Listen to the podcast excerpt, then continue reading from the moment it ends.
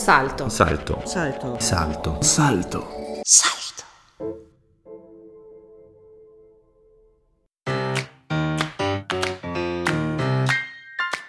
Climate Facts. Eine Podcast-Serie von Klima Club Südtirol.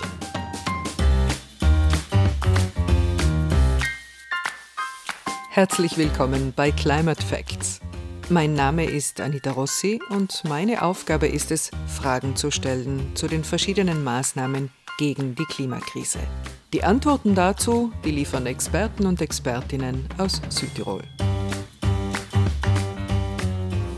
Diesmal beschäftigen wir uns mit dem Warum dieser Reihe, warum wir uns Gedanken machen über Lösungen, Maßnahmen gegen die Erderwärmung und was gerade genau passiert.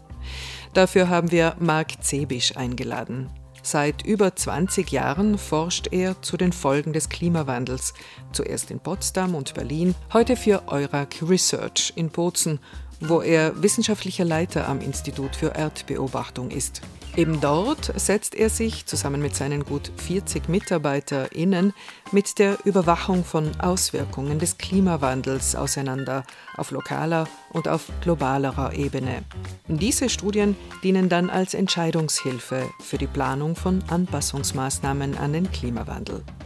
Zebisch ist auch Mitbegründer von Scientists for Future Südtirol.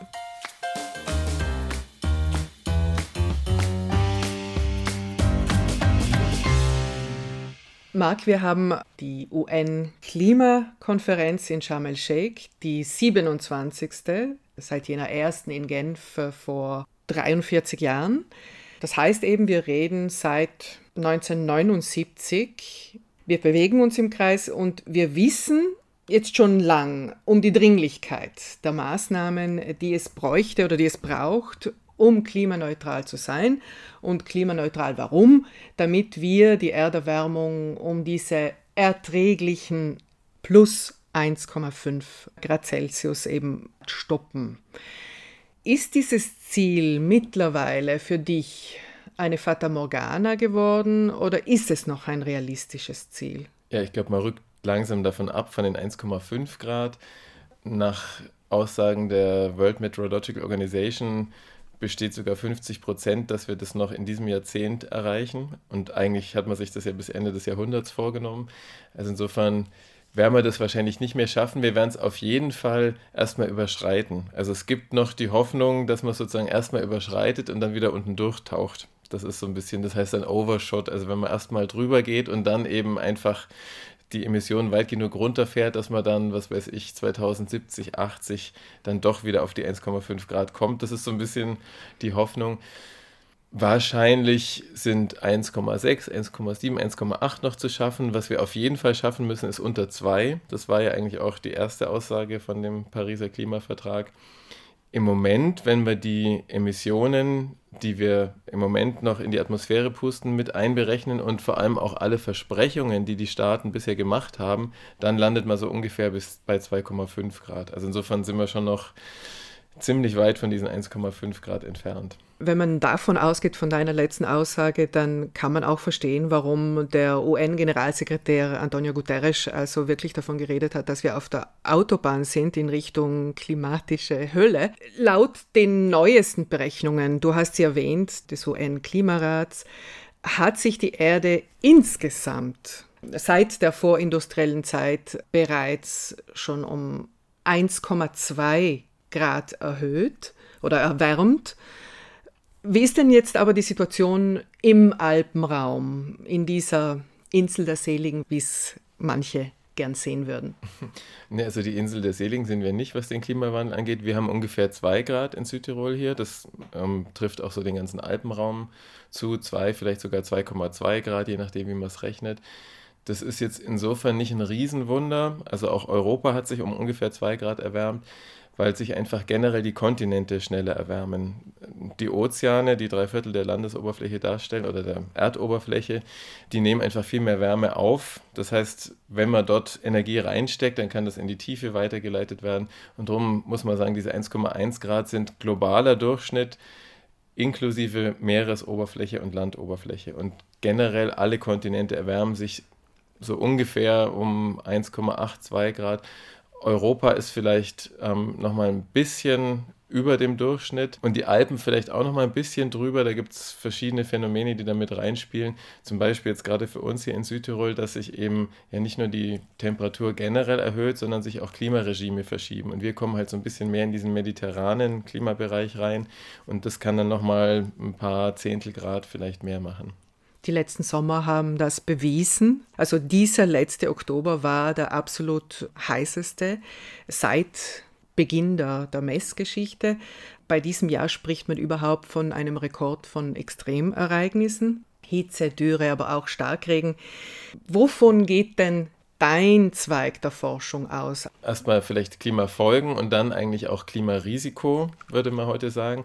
Also es geht nicht nur darum zu verstehen, was passiert, das wäre fast noch Wissenschaft, sondern es geht dann auch darum zu verstehen, welche Risiken bringt denn das für ökologische und soziale Systeme mit sich. Also eben zum Beispiel für Ökosysteme, für den Wintertourismus, für die Landwirtschaft, für die Gesundheit. Also das ist eigentlich mein Forschungsgegenstand. Welche Gefahren, welche Risiken drohen durch den Klimawandel?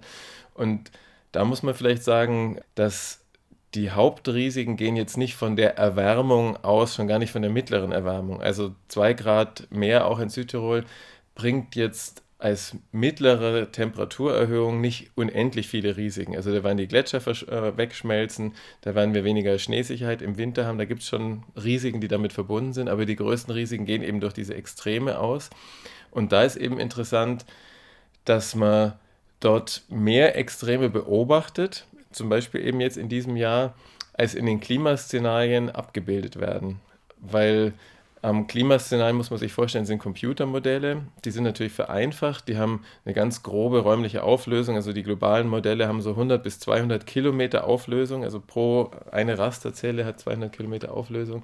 Aber diese Klimaszenarien oder Klimamodelle sind nicht in der Lage, zum Beispiel Gewitterereignisse abzubilden. Die kommen einfach nicht vor. Also in einem Klimamodell gibt es keine Gewitter. Das heißt, das, was wir in der Realität sehen, Starkregenereignisse durch Gewitter, kann ich aus einem Klimamodell gar nicht rauslesen. Und darum haben wir da, glaube ich, auch dazugelernt als Wissenschaftler. Also wir haben es immer gesagt, man geht davon aus, dass Klimaextreme zunehmen. Man konnte es aber nicht belegen mit Zahlen. Jetzt sehen wir es tatsächlich in der Realität für uns Wissenschaftler, glaube ich, hat sich in den letzten, kann man vielleicht sagen, fünf, sechs Jahren auch ein bisschen das Verständnis verändert, was Klimawandel denn jetzt wirklich bedeutet aus Sicht von, von Risiken. Und da ist eben wirklich der Schwerpunkt auf diesen Extremereignissen, weil bisher hat man eher so diese langfristigen Veränderungen in Mittelwerten, eben Erwärmung betrachtet.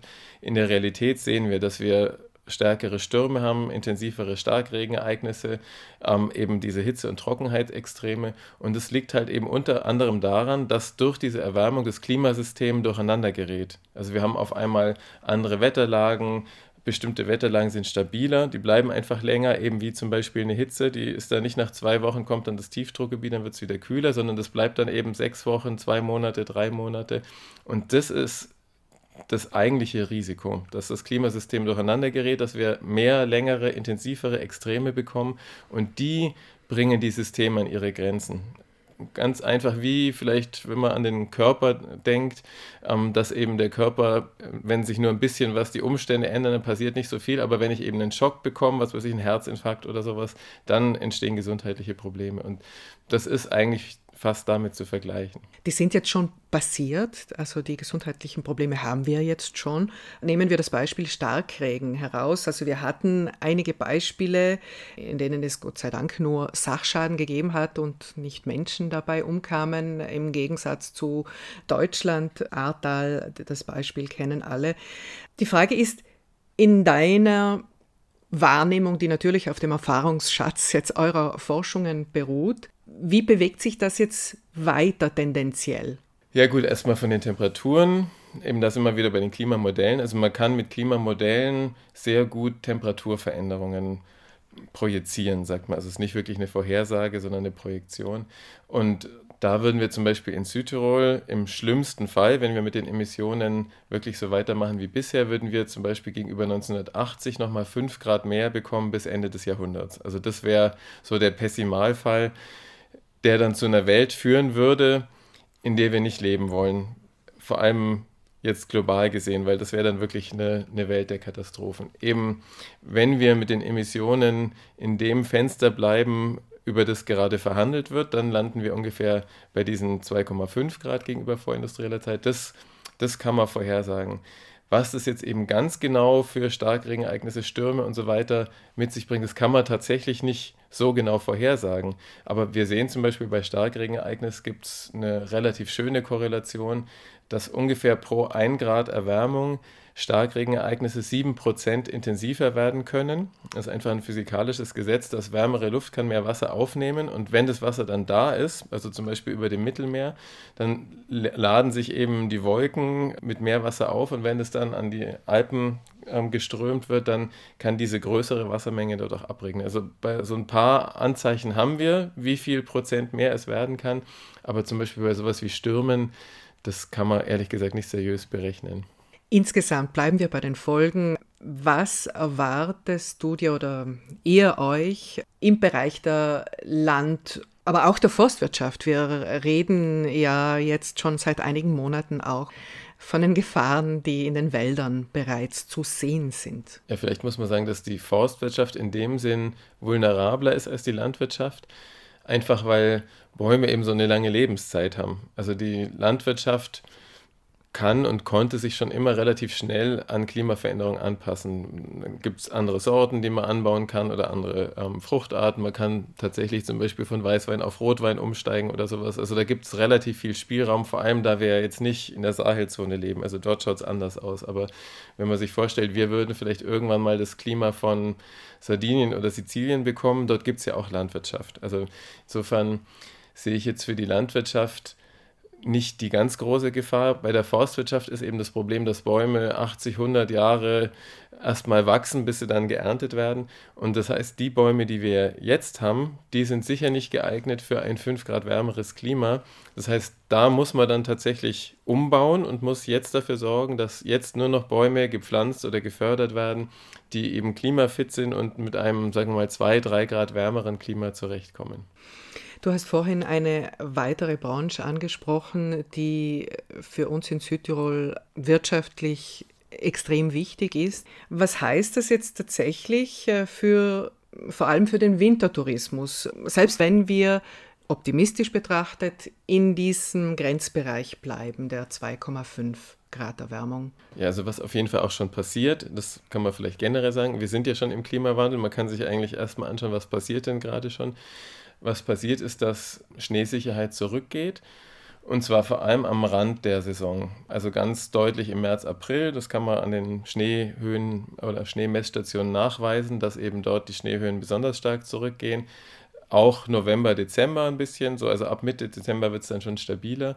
So der Kernwinter, Januar, Februar, der ist eigentlich noch relativ stabil und dann hängt es eben auch von der Höhenlage ab. Also sagen wir mal, oberhalb von 1800, 2000 Meter ist es noch sehr stabil. Drunter ähm, sehen wir eben diese höhere Variabilität. Und wenn man jetzt, sagen wir mal, bis Mitte des Jahrhunderts schaut, dann wird sicher die natürliche Schneebedeckung deutlich zurückgehen. Also auf 1500 Meter erwarten wir eigentlich gar keinen Schnee mehr. Auf 1800 Meter reicht es vielleicht noch so für zwei Wochen bis zwei Monate Skifahren. Und so ab 2000 Meter haben wir dann schon wieder genug Schnee. Was man schon dazu sagen muss, dass natürlich heutzutage die Skigebiete alle technische Beschneiung haben. Die braucht zwar auch Minusgrade, das muss man auch sagen, also die ist jetzt nicht gefeit gegenüber der Erwärmung, aber dort kann man natürlich kalte Nächte ausnutzen, viel Schnee produzieren. Das ist halt sehr energie- und wasserintensiv. Aber mit der technischen Beschneiung kann man bestimmt bis Mitte des Jahrhunderts Skigebiete, die oberhalb von 1600, 1700 Meter liegen, kann man noch beschneien. Dann ist die Frage, wie wirtschaftlich ist es und will man das überhaupt? Sehr oft hört man global betrachtet, dass diese Erderwärmung natürlich auch extreme soziale Folgen haben wird. Denken wir nur an die Lebensmittelversorgung, also sprich an, an die Dürre und die entsprechenden Hungersperioden oder Hungersnöte, die damit einhergehen. Es gibt bereits Beispiele, wo sich eben Zonen verschoben haben und wo es akute Probleme gibt im Süden der Welt. Landwirtschaft in Südtirol.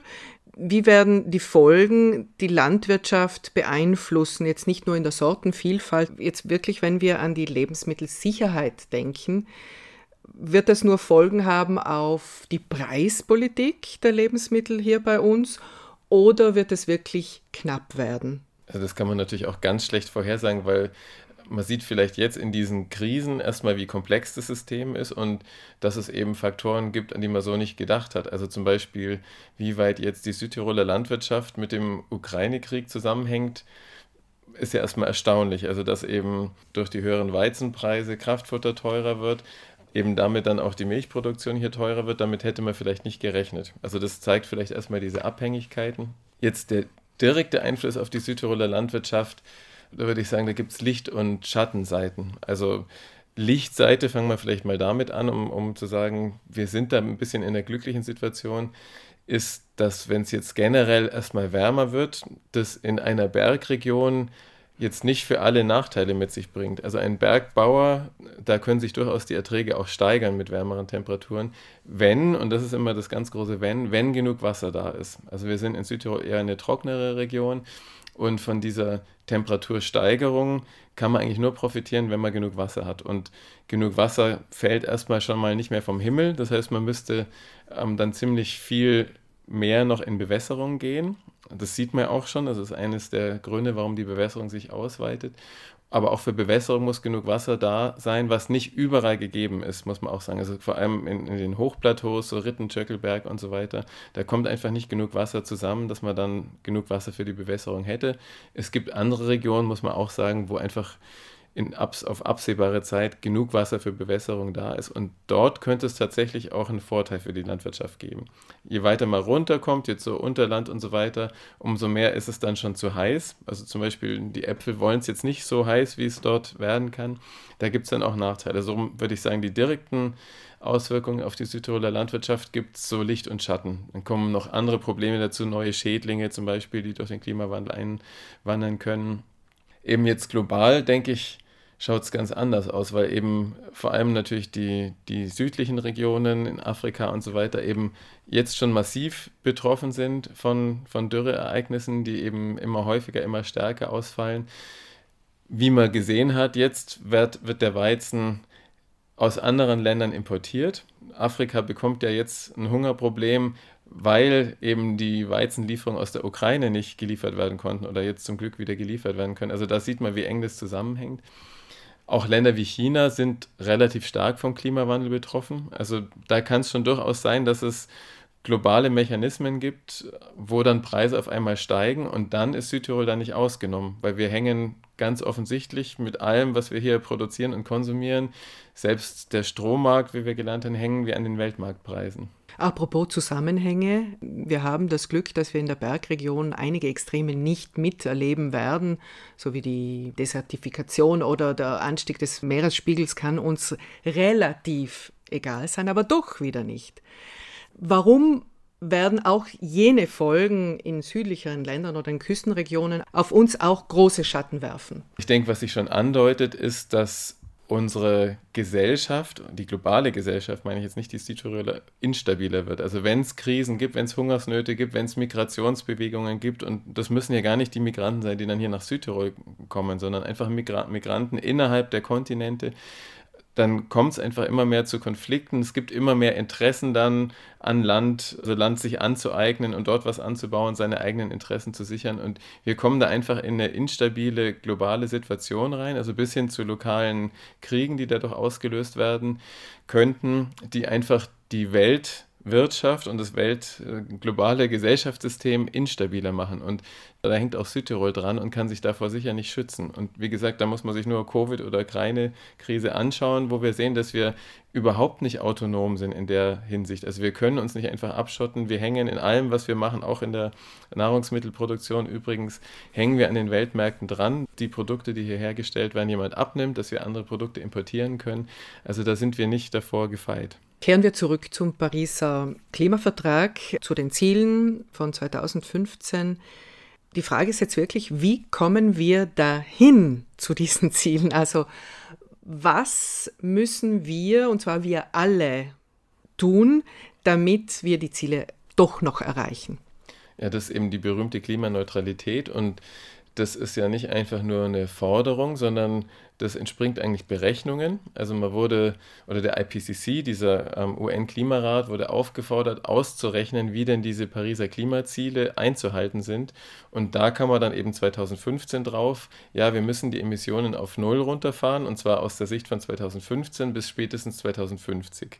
Und Null heißt dann immer Netto Null, das heißt, ganz Null wird man nicht schaffen, weil bestimmte Prozesse einfach Treibhausgase auch erzeugen. Netto Null heißt, dass man so viel Senken schaffen muss, wo dann CO2 gebunden wird, sei es jetzt über Ökosysteme wie zum Beispiel Aufforstung von Wäldern oder auch über technische Maßnahmen, dass sozusagen in der Bilanz, also die Emissionen, die noch übrig bleiben und diese neuen Senken, die man geschaffen hat, eine Null rauskommt. Das ist das Ziel, also netto Null. 2015 hat man ausgerechnet bis 2050. Das haben dann tatsächlich eben die Staaten erstmal so anerkannt. Zum Beispiel die EU hat sich ein Klimagesetz gegeben, in dem das drinsteht. Also die EU will als erster Kontinent bis 2050 klimaneutral werden. Jetzt aus heutiger Sicht 2022 sind die Emissionen ja eben nicht runtergegangen, sondern eher noch hochgegangen. Wenn man das jetzt nochmal neu rechnet, bis wann müssen wir klimaneutral sein, um die 1,5 Grad zu halten, dann kommt man eben auf 2040. Das heißt, je länger ich warte, umso früher muss dieser Zeitpunkt erreicht werden, wo ich diese Netto Null erreiche. Und das ist jetzt eben 2040. Und 2040 ist dann auch die Zahl, die zum Glück aus meiner Sicht jetzt in dem neuen Südtiroler Klimaplan, zumindest eben in diesem ersten Teil, in diesem mehr strategischen Teil, als Ziel drin steht. Klimaneutralität bis 2040. Dieses Ziel hat sich zum Beispiel auch Österreich gegeben, also da ist jetzt Südtirol auch nicht allein. Deutschland hat sich 2045 gegeben, also da sind wir so ungefähr in dem Zeitraum. Reden wir Klartext, es bleiben uns 18 Jahre. Die Südtiroler Landesregierung hat sich einen Klimaplan gegeben, der im Herbst vorgestellt wurde, aber momentan sich auf Ziele beschränkt und es wird etwas nachgeliefert, nämlich der Maßnahmenkatalog, der ist angekündigt für Juni 2023. Was sollte eurer Einschätzung nach drinnen stehen oder welche Maßnahmen müssen prioritär aufgelistet sein, damit wir dieses Ziel schaffen? Erstmal möchte ich schon nochmal sagen, dass ich das ganz wichtig finde und gut finde, dass es den Klimaplan jetzt so in der Form gibt. Das war nicht ganz äh, zu erwarten gewesen. Also das hat wirklich noch eine glückliche Wendung genommen, weil auf diese Ziele kann man sich ja dann berufen. Also das ist, der ist beschlossen von der Landesregierung. Da stehen auch noch andere wichtige Dinge drin, zum Beispiel, dass man die Versiegelung stoppen soll. Also eigentlich null Versiegelung, nicht Reduktion. Und darauf kann man sich dann berufen, ob das dann tatsächlich eingehalten wird oder ob man das schafft, ist dann die andere Frage. Und da tun sich auch andere schwer. Also auch Deutschland wird seine Emissionsziele nicht einhalten können. Das ist dann leider so. Also man gibt sich dieses Ziel, weil man weiß, dort muss man hin. Und dann fängt es meistens schon im ersten oder im zweiten Jahr an, dass man die Ziele eigentlich nicht einhalten kann. Jetzt auf der Maßnahmenebene ist erstmal ganz wichtig, wie bei jedem Ziel, das man erreichen möchte, das hat jetzt nichts mit Klimawandel zu tun, dass man eben Maßnahmen vorschlägt, die bepreist werden, also wo drin steht, diese Maßnahme spart so und so viel CO2 ein und dass die Summe aller Maßnahmen tatsächlich so viel CO2 einspart, dass wir auf dieses Ziel kommen, Klimaneutralität bis 2040. Das heißt, jede einzelne Maßnahme muss auch messbar sein. Genau. Und in Kosten umgerechnet werden, budgetiert werden. Also erstmal in Kosten meinte ich jetzt im Sinn von CO2-Emissionsreduktion, aber eigentlich dann schon auch Kosten, weil dass das erstmal was kosten wird, ist auch klar. Also das muss dann tatsächlich auch im Landeshaushalt vorgesehen werden. Was kostet diese Maßnahme? Wann müssen wir die einführen? Ja, und was jetzt die Maßnahmen, sagen wir mal, Felder angeht, da hat, glaube ich, auch ehrlich gesagt der strategische Plan die Felder schon ganz gut aufgemacht. Also es gibt diese Aktionsfelder und da kommen eben Verkehr, Landwirtschaft und so weiter die Themen vor. Und das ist, glaube ich, auch ganz wichtig. Also es geht nicht nur um Energie, sondern wirklich jedes Handlungsfeld, jedes Aktionsfeld muss im Grunde genommen den Beitrag zur Klimaneutralität leisten oder eigentlich im Idealfall muss jedes Aktionsfeld klimaneutral werden. Das heißt, wir brauchen klimaneutralen Verkehr, klimaneutralen Tourismus, klimaneutrale Landwirtschaft und so weiter. Und in jedem dieser einzelnen Aktionsfelder müssen dann die Maßnahmen gelistet werden, die in diesem Bereich dazu führen. Und dazu gibt es ja noch die Zwischenziele. Also 2030 sind es, glaube ich, die 55 Prozent, die Südtirol erreichen will. Die sind auch ganz wichtig, weil selbst wenn 18 Jahre jetzt nahe klingt, wir brauchen eigentlich auch messbare Zwischenziele und die sind in der Strategie aber schon festgelegt. Was würdest du noch empfehlen, damit wir Synergien bündeln und die Zeiten auch einhalten? Also ich glaube erstmal braucht es dazu tatsächlich ähm, eine Governance, wie man so schön sagt. Also wir brauchen sowas wie einen Klimarat oder ein Amt für oder eine Abteilung für Klimawandel oder sowas, die sich eben wirklich darum kümmern, dass auch die einzelnen Abteilungen da zusammenarbeiten, weil viele Sachen hängen eben halt zusammen. Also zum Beispiel das Thema Wasser und Energie ragt in alle Bereiche rein. Das Thema Verkehr hängt am Tourismus, an der Brennerautobahn und so weiter. Also ich denke, das sollte man auf jeden Fall koordinieren. Ja, und dann braucht es ehrlich gesagt sehr viel Mut, weil eben, wenn man das mal durchdenkt, und da ist eigentlich fast egal, ob man das im privaten Bereich durchdenkt oder auf der Provinzebene, wenn man wirklich durchdenkt, okay, was bedeutet denn das jetzt, klimaneutral zu sein, dann merkt man, wir kommen da nicht einfach dorthin, indem wir fossile Brennstoffe mit erneuerbaren Energien austauschen. Also das allein reicht nicht aus, sondern wir müssen wirklich eben Systeme umstellen, zum Beispiel im Tourismus zu sagen, okay, die Leute sollen nicht mit dem Elektroauto kommen, sondern mit der Bahn. Wie kriegen wir sie dazu, mit der Bahn zu kommen? Die Hotels sollen nicht mehr die riesen Wellnessanlagen haben. Wie schaffen wir das? Und das ist tatsächlich so schwer. Also darum scheitert es dann leider auch doch oft, weil wir einfach in solchen Pfaden drin stecken, wo man zwar technisch was optimieren kann und erneuerbare Energien reinstecken statt fossiler Brennstoffe, aber damit ist es halt noch nicht gelöst. Und ich glaube, das ist wirklich die größte Hürde und das ist fast nur mit Mut zu machen. Das ist eigentlich das, was man braucht. Immer sagt eben so schön Transformation und nicht Revolution, weil also es kann gern auch von unten kommen, aber wir müssen eben tatsächlich auch da, das ist vielleicht auch wichtig, eben auf allen Ebenen gleichzeitig arbeiten und da glaube ich, muss man vielleicht aufhören, immer gegenseitig mit dem Finger aufeinander zu zeigen. Also die Bürger, sage ich jetzt mal, zeigen dann gern auf die Politik und sagen, die muss es doch machen. Solange das Fliegen so billig ist, fliege ich halt. Soll es halt die Politik teurer machen. Die Politiker sagen ja, die Bürger müssen mitziehen. Wir können nicht was beschließen, und dann macht es keiner oder dann werden wir abgewählt, haben wir auch nichts davon. Sondern man muss tatsächlich eben Politik, alles was dazwischen ist, also Unternehmen, Vereine, Gemeinden und so weiter und der Einzelne müssen dann einem Strang ziehen, sonst klappt es nicht. Ein paar Links zum Vertiefen und auch zum Vergleichen findet ihr in der Beschreibung der Podcast-Folge. Bei dieser Gelegenheit bedankt sich der Klimaclub Südtirol bei seinen Gönnern, dem Online-Magazin Salto, bei IDM, dem Wärmepumpenspezialisten, Südtirol Solar, dem Partner bei Photovoltaik, Lula Projekt, dem Partner bei strategischen Energie- und Umweltprojekten und bei der Stiftung Südtiroler Sparkasse.